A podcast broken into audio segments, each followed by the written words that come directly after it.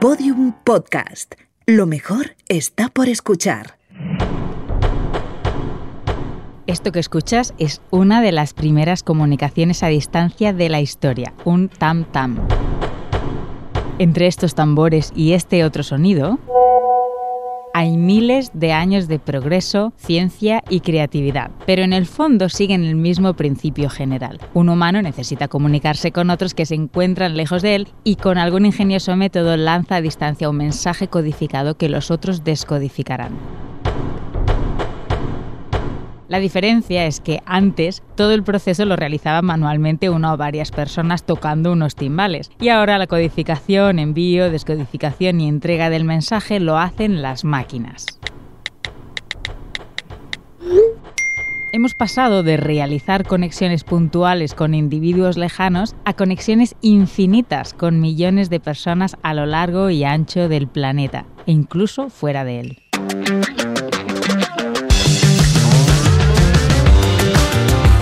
Conexiones Infinitas, un podcast de Ericsson producido por Podium Studios. Episodio 1. Del telégrafo al Internet de los Sentidos. ¿Qué ha pasado aquí?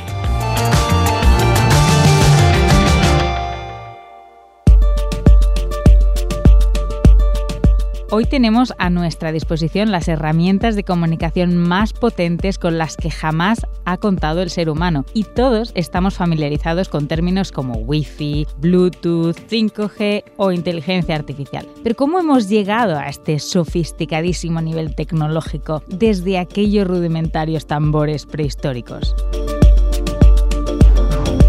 Sabemos que al final del siglo XII, antes de Cristo, las noticias de la guerra de Troya se comunicaban mediante un sistema llamado Frictoria. Iván Rejón, director de Marketing, Comunicación y Relaciones Institucionales de Ericsson España, nos explica su curioso funcionamiento. Eran unas torres construidas sobre la cima de montañas que se elegían para que fueran visibles una de otra, ¿no? Y normalmente una distancia de, nos dicen las fuentes históricas, de unos 30 hasta 30 kilómetros. Y estas torres se utilizaban para la transmisión de un mensaje que había sido preestablecido inicialmente, ¿no? O sea, no servía para codificar mensajes que pudieran llegar eh, de nuevo, ¿no? sino mensajes ya predefinidos. En siglos posteriores, este sistema y otros similares fueron perfeccionándose, pero esta forma de comunicación era lenta y farragosa. Una frase simple como 100 cretenses han desertado necesitaba 173 antorchas y una hora y media de transmisión. El telégrafo hidráulico, el de humo o los sistemas de palomas mensajeras marcaron la antigüedad y buena parte de la Edad Media y el Renacimiento. A pesar de todo, la comunicación a distancia seguía siendo complicada y laboriosa, pero todo cambiaría con la llegada de la electricidad y con ella de un método que permitía enviar señales casi instantáneamente, el telégrafo eléctrico, un invento al que se le atribuyen muchos padres. Realmente cuando uno investiga la historia del telégrafo aparecen toda una serie de personas incluso desde el siglo XVIII, pero hay que esperar hacia 1829-1830 donde realmente... Eh, fue Joseph Henry quien construyó el primer telégrafo. ¿no? Pero sin embargo no hay que olvidar que la persona que dio un gran impulso al telégrafo fue el americano Samuel Morse. De alguna manera permitió romper la barrera del tiempo y del espacio a la hora de establecer comunicaciones humanas. El telégrafo eléctrico, con constantes variaciones y mejoras, se fue extendiendo a lo largo del siglo XIX, conectando primero pueblos, luego ciudades, después países y finalmente continentes. Miles de kilómetros de líneas telegráficas se extendieron por tierra, mar y aire. En esa vorágine empezó a surgir otro invento que resultaría determinante, el teléfono. Fue realmente Antonio Meucci quien desarrolló un prototipo, pero por una serie de dificultades económicas no pudo formalizar la patente. ¿no? Hay que esperar a 1876 cuando Graham Bell sí lo patentó formalmente, ¿no? Y junto a Elisha Gray fueron considerados durante muchísimos años como los inventores del teléfono. Pero aquí creo que la historia hace justicia porque el Congreso de Estados Unidos en el año 2002 eh, aprobó en una resolución en la que se reconoce que el verdadero inventor del teléfono fue el italiano Antonio Meucci. En 1878, apenas dos años después de la patente de Bell, ya se inauguraba la primera central telefónica en New Haven, en Connecticut. Y tal y como sucedió con el telégrafo unos años antes, las líneas telefónicas se multiplicaron exponencialmente a partir de ese momento.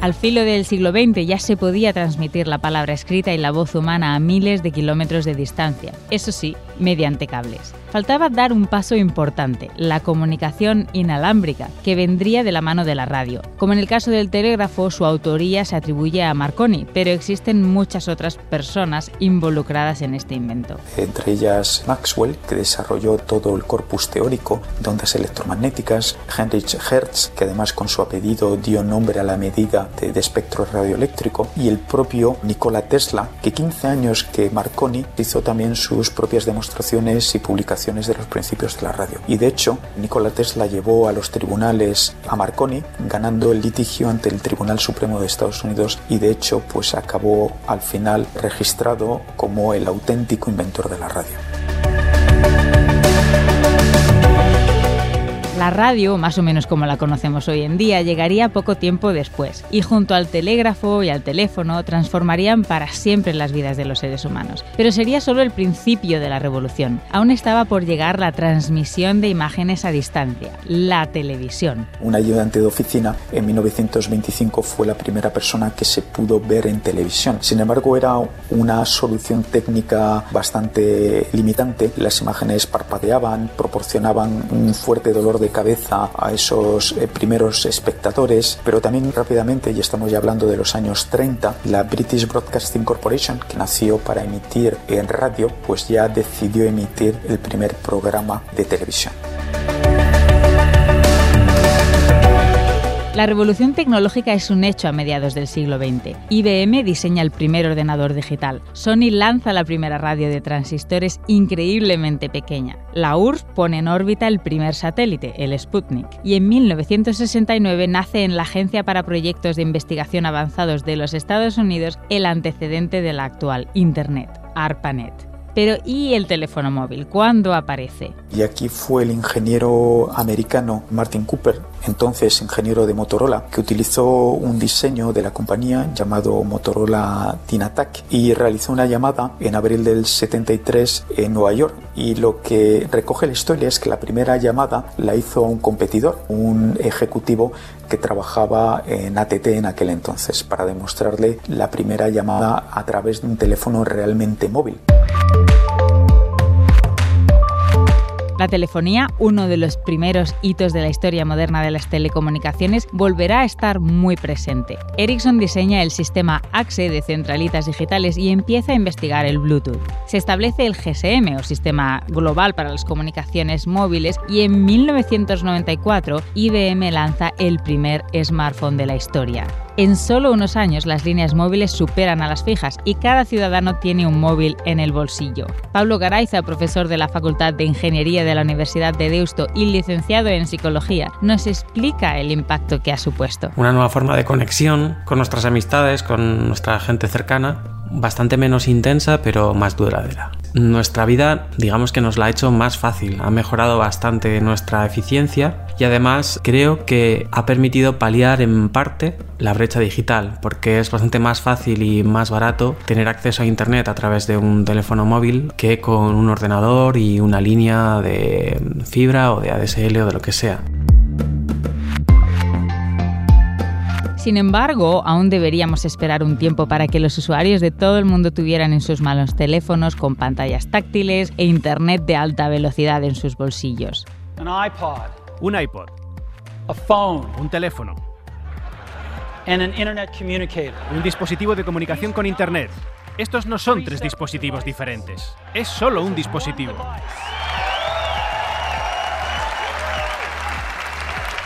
And we are Y lo llamamos iPhone. iPhone. Hoy Apple va a reinventar el teléfono. A partir de estas icónicas frases de Steve Jobs en 2007, los móviles se sofistican hasta extremos impensables, permitiendo el acceso a redes sociales donde se comparte audio, imágenes, grabaciones de vídeo y hasta retransmisiones en directo. Todo en las palmas de nuestras manos. Para ello cada vez se necesitan velocidades de transmisión más altas y se desarrollan las redes 3G, las 4G y las actuales 5G que permiten conectar todo tipo de aparatos a la red. Es la Internet de las cosas. Kevin Ashton en el año 2000 ya hablaba de la posibilidad de tener frigoríficos, termostatos, lámparas, automóviles conectados a través de Internet, con lo cual de alguna manera acuñó el concepto de Internet de las cosas. Rápidamente consultoras como como Gartner, como IEC, como Ericsson, proyectamos que en algún momento habrá más de 30.000 millones de dispositivos que estarán conectados de forma inalámbrica. Mientras empieza a desarrollarse la próxima generación, la 6G, ya se habla de la siguiente encarnación de la red, la Internet de los sentidos. No solo se transmitirán imágenes y sonidos, sino que el usuario podrá tener sensaciones de gusto, tacto y olfato. Hoy por hoy no es fácil mandar esa sensación olfativa, pero en, un entorno que nosotros contemplamos desde Ericsson en el 2030, eh, sí creemos que seremos capaces de proporcionar experiencias realmente inmersivas dotando al ser humano el poder disfrutar del conjunto de los cinco sentidos, a través, por cierto, de nuevas interfaces, como puede ser también nuestro propio cerebro, guantes que nos permitan trasladar el control tico, la sensación de tacto eh, e incluso el gusto. Con móviles o sin ellos, lo que empezó con un tantam hace miles de años, hoy evoluciona hacia un futuro que puede ser igual de apasionante. Un futuro con nuevos avances que se están gestando hoy y que nos obligan a reflexionar sobre cómo sacar provecho de ellos para mejorar la vida de las personas.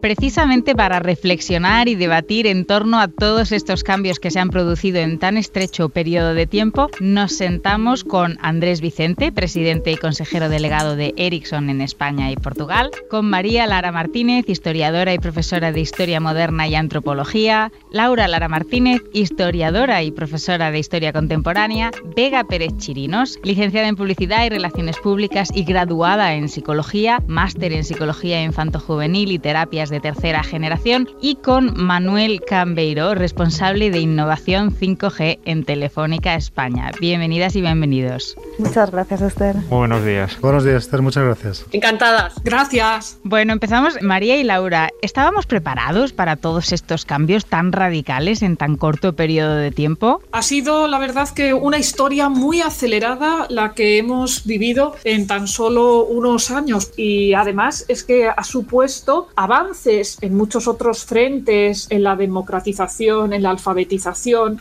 en la actualización constante de contenidos en esta era de la globalización que realmente es una aldea en la que puedes estar en contacto con personas muy lejanas. Vega, ¿cómo valoras tú esta revolución a ritmo frenético? Pues fíjate que mm, desde mi punto de vista oscila un poco, ¿no? La veo muy ambivalente porque veo este potencial tan hermoso, ¿no? Y tan bien descrito, pero al mismo tiempo también hay un riesgo y es que efectivamente, bueno, al final nuestros organismos tienen limitaciones, ¿no? Nuestra capacidad de relacionarnos con los demás, pues también se tiene que ir adaptando, ¿no? Y las adaptaciones, pues muchas a nivel biológico no son tan rápidas como pueden serlo a nivel tecnológico y creo que estamos un poco en ese contexto ahora mismo, ¿no? Oscilando entre disfrutar de poder conectar con todas estas personas y sentirnos al mismo tiempo un poco abrumados, ¿no? Por toda esta información, por todas estas conexiones, por todas estas relaciones. Justamente sobre la necesidad de tomar precauciones para que todos estos avances se adopten de manera responsable y beneficiosa para la sociedad, quería preguntar a Andrés y a Juan. Andrés, eh, ¿qué opinas? ¿Debemos tomar precauciones? Hombre, yo creo que siempre hay que tomar precauciones para que la gente haga un uso adecuado de la tecnología, ¿no? Lo que sí que es cierto es que el mundo es muy rico y situaciones como la pandemia que no son previstas realmente generan un cambio en hábitos de comportamiento, acelera mucho ese tipo de cambios de comportamiento, ¿no? Lo que hay que vigilar ahí es el equilibrio, ¿no? Y bueno, yo, yo sí que tengo una visión un pelín distinta de la velocidad, ¿no? de, de cambio. Lo digo porque trabajo en una compañía que fue fundada en 1876, que tiene 146 años de historia que celebra 100 en España haciendo innovación y normalmente la tecnología va por delante de los hábitos de uso, ¿no? Entonces son más eventos paralelos a la tecnología tipo la pandemia los que aceleran y desarrollan el cambio de uso y ahí es donde hay que estar especialmente vigilante, especialmente atento, porque si no la curva de adopción es natural, ¿no? Pero cuando se acelera es cuando hay que tutelarla. Claro, y me pregunto entonces cuáles son esas precauciones que debemos de tomar, Juan. Bueno, yo creo que en el lado de las tecnologías siempre existe la capacidad de usarlas bien o de usarlas las mal. En el lado de las telecomunicaciones, las dos grandísimas ventajas que han tenido para la sociedad son acercar a las personas y acercar el conocimiento, ¿no? que son, a día de hoy no concebimos el día a día sin este uso de las telecomunicaciones cuando hace 10 años casi nadie sabía lo que era un smartphone. Del lado de Telefónica, desde luego, somos muy conscientes de, que hay que hacer un uso responsable de, las tecnologías. De hecho, tenemos muchas iniciativas, ¿no? aquí becas habrá mucho, pero eh, orientadas a ilustrar el uso de Internet y de las comunicaciones por parte de los más jóvenes y hay iniciativas como la web de dialogando.com que está orientada 100% a, a, dar reglas, digamos, o orientaciones a la sociedad de cómo hacer un uso responsable de las comunicaciones. Pero es una de estas tecnologías que tenemos muy claro que a nivel social, eh, bueno, las ventajas son mucho más grandes que los problemas que nos podemos encontrar. Sin duda alguna, bueno, hablaba antes Andrés de cambios de comportamiento y muchos de los avances que ahora disfrutamos responden a la necesidad de solucionar determinados problemas o carencias, pero a veces la adopción que los ciudadanos hacen de determinadas tecnologías pues no es la que en principio se espera. María y Laura, ¿ocurre esto a menudo que un determinado avance no cuaje entre la gente o que le dé un uso completamente inesperado? Sí, porque además en un mundo donde la tecnología va penetrando todos los ámbitos de la vida, todos los sectores. Eso lo vemos a día de hoy, pero ha pasado también con las revoluciones y transformaciones previas. El ser humano tiene que adaptarse a esa innovación y vemos casos en la revolución industrial cuando se pensaba que la máquina quitaba el trabajo al hombre y a la mujer y estaba el ludismo. Luego también es verdad que hay redes sociales o hay bueno, invenciones tecnológicas que se hacen para un fin y se encuentra con que la aplicación es otra. Lo hemos visto durante la pandemia de coronavirus, pero como esas plataformas de videoconferencia que se utilizaban más entre amigos o para sociabilizar en largas distancias entre familiares, pues es que se convirtieron todas las plataformas en nuestra herramienta de trabajo y creo que al principio no estaban tan pensadas para eso, puesto que el teletrabajo se veía como algo todavía remoto. Podemos decir que hay aspectos positivos,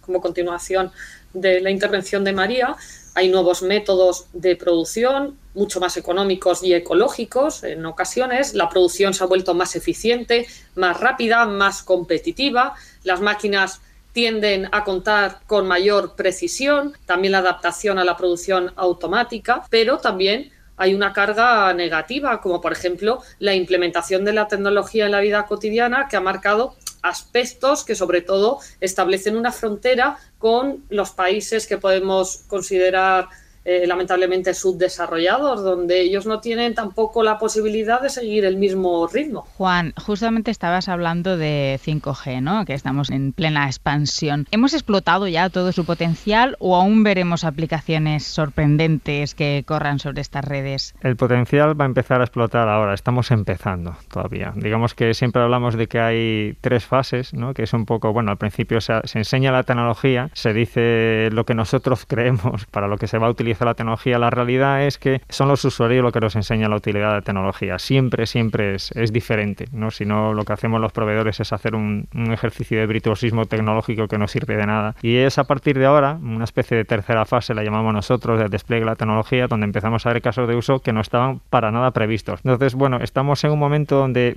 te lo digo honestamente, desde el lado de los operadores lo que hacemos es aprender constantemente. Afortunadamente tenemos un tejido empresarial muy inquieto. De hecho, somos el país de la Unión Europea con más pruebas de concepto y trials 5G, pero con diferencia, ¿no? Lo cual es algo para sentirse orgulloso, porque habla de un tejido empresarial inquieto, con ideas, que tiene muy claro cómo se quiere transformar. Y para nosotros, pues es un privilegio, vamos, porque como digo yo, desde mi lado, no paro de aprender todos los días. Andrés, desde Ericsson, ¿cuál es tu experiencia y tu visión? 5G es una tecnología que permite multiplicar las conexiones por 100 frente a la referencia anterior, al mismo tiempo que es muy eficiente, ¿eh? porque divide el consumo de energía por 10. Entonces, ¿eso qué va a suponer? Que todo esté conectado, que era un poco lo que apuntaba Juan, ¿no? Es todo el mundo de este Internet de las cosas, ya no solo los humanos, sino todas las máquinas van a estar conectadas. ¿Y eso qué permite desde el punto de vista tecnológico? Permite que tú crees un gemelo virtual tanto de entornos empresariales como una fábrica, como de entornos sociales. ¿eh? como una ciudad o una sociedad. Al final, tanta tecnología, tantas aplicaciones útiles, nos hacen muy dependientes de ella. ¿Qué pensáis?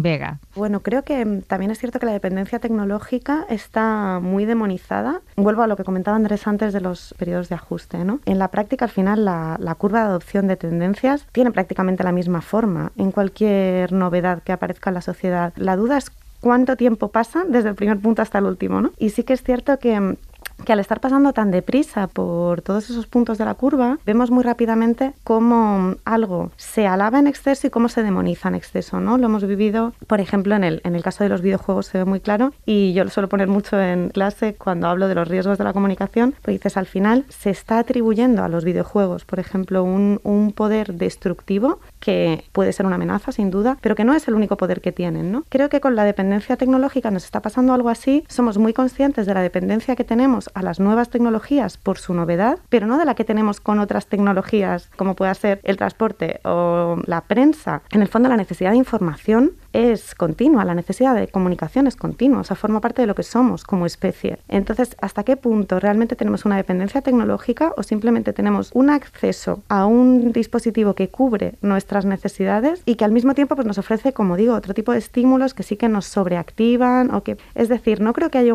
tanto una dependencia tecnológica, sino una necesidad de ajuste que, como estaba expresando Juan, es que forma parte del propio proceso, ¿no? Vamos aprendiendo qué es lo que nos gusta de esto y qué es lo que no está gustando, qué es lo que nos está dañando y lo suavizamos, lo matizamos, lo cambiamos, ¿no? Él comentaba que es momento de, de aprender también, ¿no? Efectivamente no se pueden prever todos los usos que una sociedad va a hacer de una tecnología, pero ahí está la actitud de escucha de quienes diseñan estas soluciones para decir, vale, vamos a coger esta capacidad que tienen las usuarias de demostrarnos que esto sirve para otras cosas o que esto tiene riesgos que no habíamos calculado para hacer una segunda versión que sea mejor y seguir así asentando, digamos, estas novedades, ¿no? Claro, no solo la capacidad, sino la voluntad de escucha también y además hablamos de muchos tipos de dependencia, pues desde la emocional hasta la física o de infraestructuras o sistémica, ¿no? A veces dependemos tanto de algo que sería imposible concebir la vida sin ello. Pero precisamente sobre esto que has comentado, ¿no? Esa necesidad de escucha, quería preguntar a Andrés y también sobre su perspectiva sobre este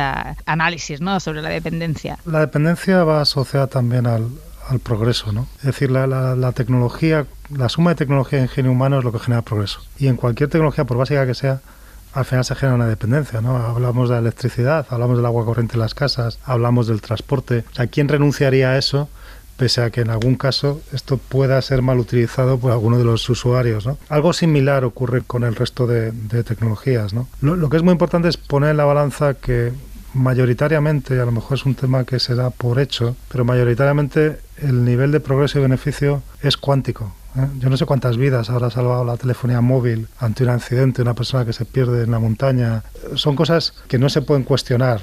Y lo que sí que hay que estar muy vigilante es que, como todo en la vida, hay personas que por algún motivo pues sienten mayor atracción hacia el uso de un, de un determinado aparato tecnológico o hacia el uso de, de una determinada aplicación y ahí ese es el momento de educar, ¿no? Por eso creo que también es muy importante que la gente que hace tecnología a escala se meta en estos eh, elementos para intentar acompañar a la sociedad para hacer un uso responsable de este tipo de cosas, ¿no? Por dar algún ejemplo, Ericsson tiene junto con UNICEF un proyecto llamado Giga. Giga es un proyecto que lo que se ha comprometido es a conectar todas las escuelas del mundo antes de 2030. Y es súper intensivo en algunos continentes, tipo África, eh, Latinoamérica, Asia. Y es un despliegue masivo de tecnología para dar una ventana de conocimiento a gente que nunca la ha tenido. ¿no? Entonces, si eso genera como reflejo que en alguna sociedad occidental alguien sobreutiliza la tecnología y efectivamente pues el uso que ya hace ya no es sano, es un elemento a vigilar y a balancear. Pero yo creo que también tenemos que hacer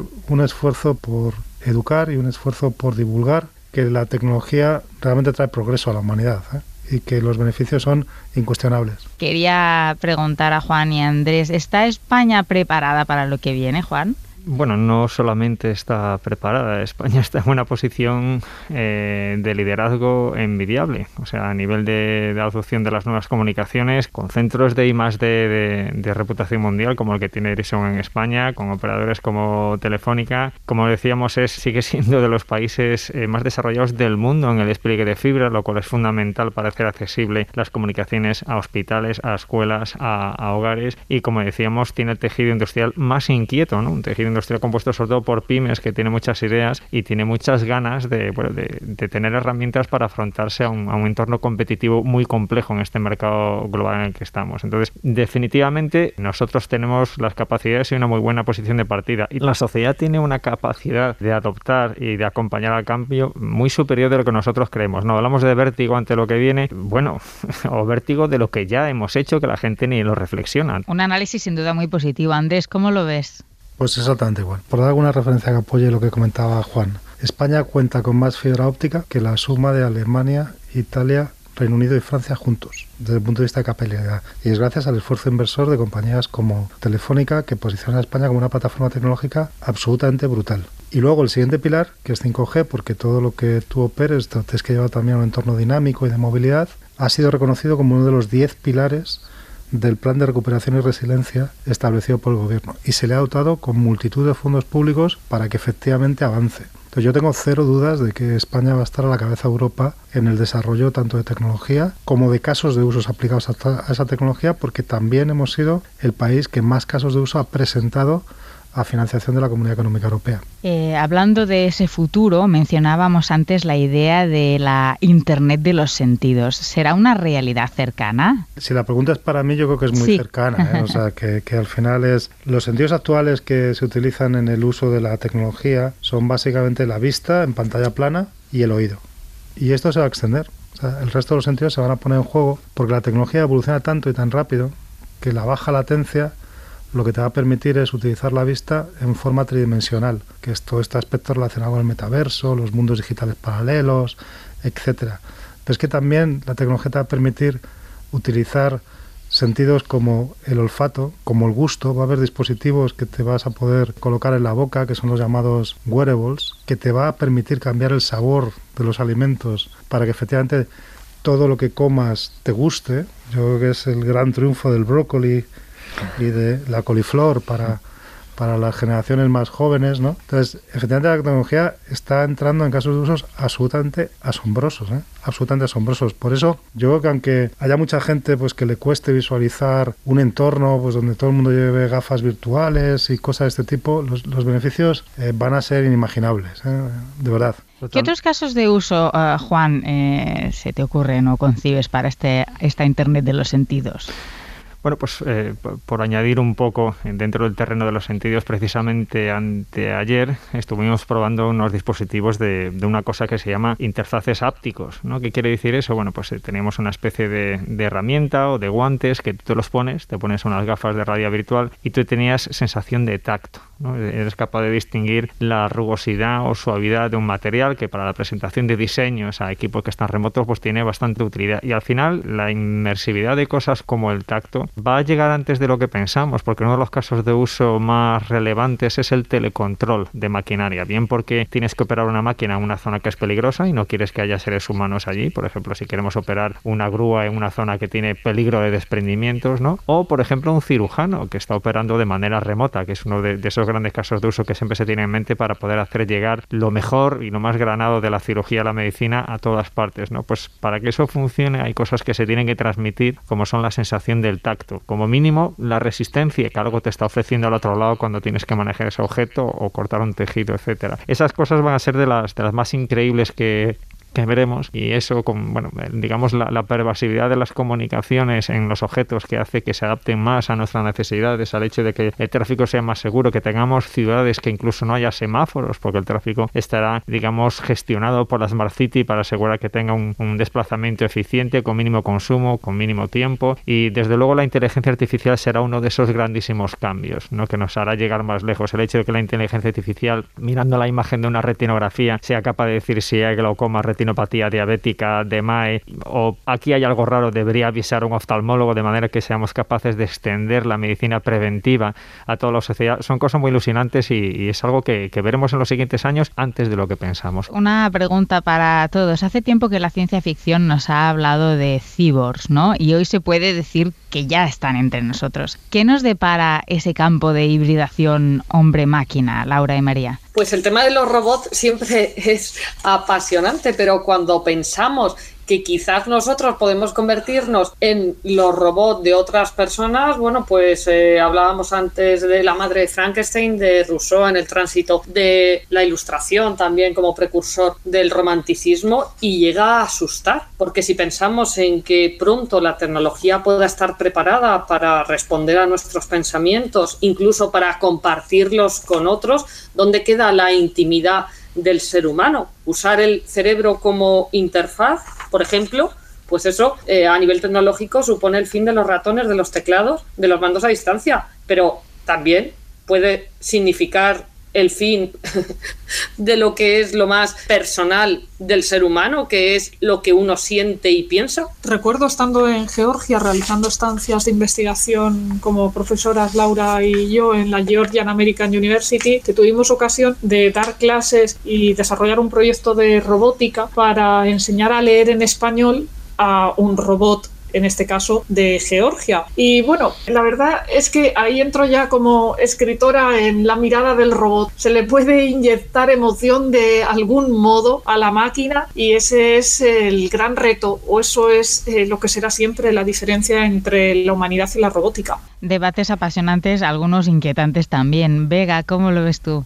Bueno, yo estoy bastante de acuerdo ¿no? con que mm, el progreso lo que no se puede es parar, lo que hay que hacer es entenderlo. ¿no? Y, mm, y en ese sentido, pues escuchándose hablar sobre todo de literatura, pensaba en esta reivindicación que hace Laila Martínez de volver a las utopías. ¿no? Creo que mm, estamos en una época en la que tenemos muy presente el potencial distópico de todos los cambios que, que vemos, pero a veces quizás se nos olvida permitirnos ese lado utópico, ¿no? pensar eso, si pudiera, ¿qué querría hacer?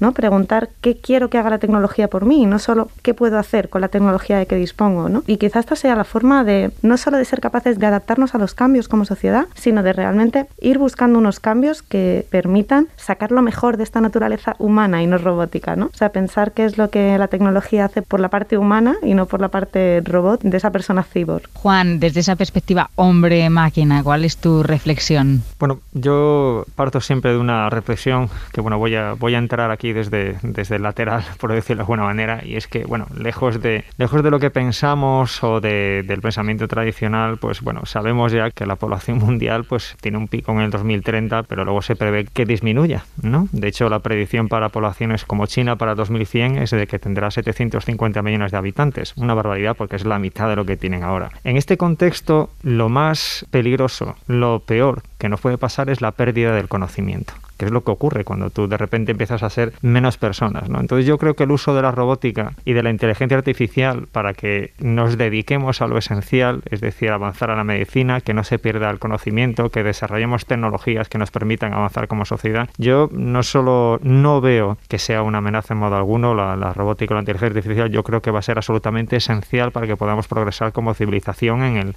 en el medio largo plazo, sobre todo con los retos que tendremos delante como sociedad global, digamos. Andrés, para cerrar esta cuestión?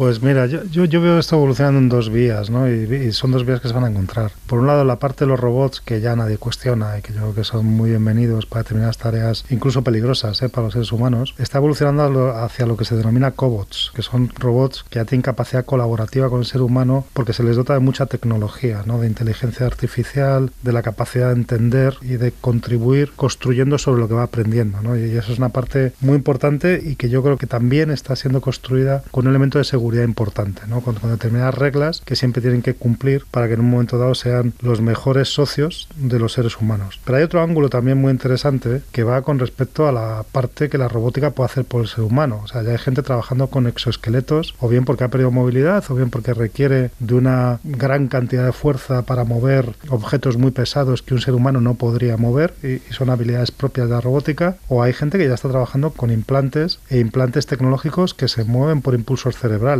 ¿no? O sea, que reaccionan a una instrucción del cerebro, que no hay ninguna tecnología moviéndonos por detrás, sino que es nuestro propio cuerpo el que lo hace, ¿no? Y eso da unas posibilidades muy importantes a gente que en un momento dado tiene limitaciones relevantes o carencias, ¿no? Tenemos que evitar todo el ángulo distópico de esto. Yo creo que eso es lo, que ha trabajado mucho la, ciencia ficción, ¿no? hay multitud de películas donde perdemos el control de esta situación, pero yo creo que por el camino los beneficios van a ser inmensos, ¿no? Y, vuelvo a ese equilibrio, ¿no? Que ha estado presente en todo el debate con respecto a que el 90 9,9% de la tecnología normalmente trae progreso y bondad. Y hay que estar muy vigilante pues, con ese pequeño porcentaje que en un momento dado puede generar comportamientos no deseados o, o adicciones. ¿no?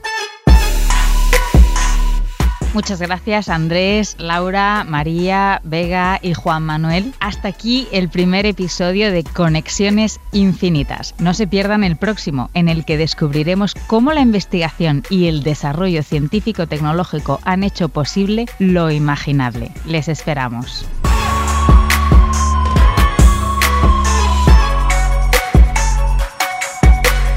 Conexiones Infinitas es un podcast de Ericsson producido por Podium Studios, presentado por Esther Paniagua, guion y diseño sonoro Alfonso Latorre, producción Laura Escarza, producción ejecutiva Elia Fernández.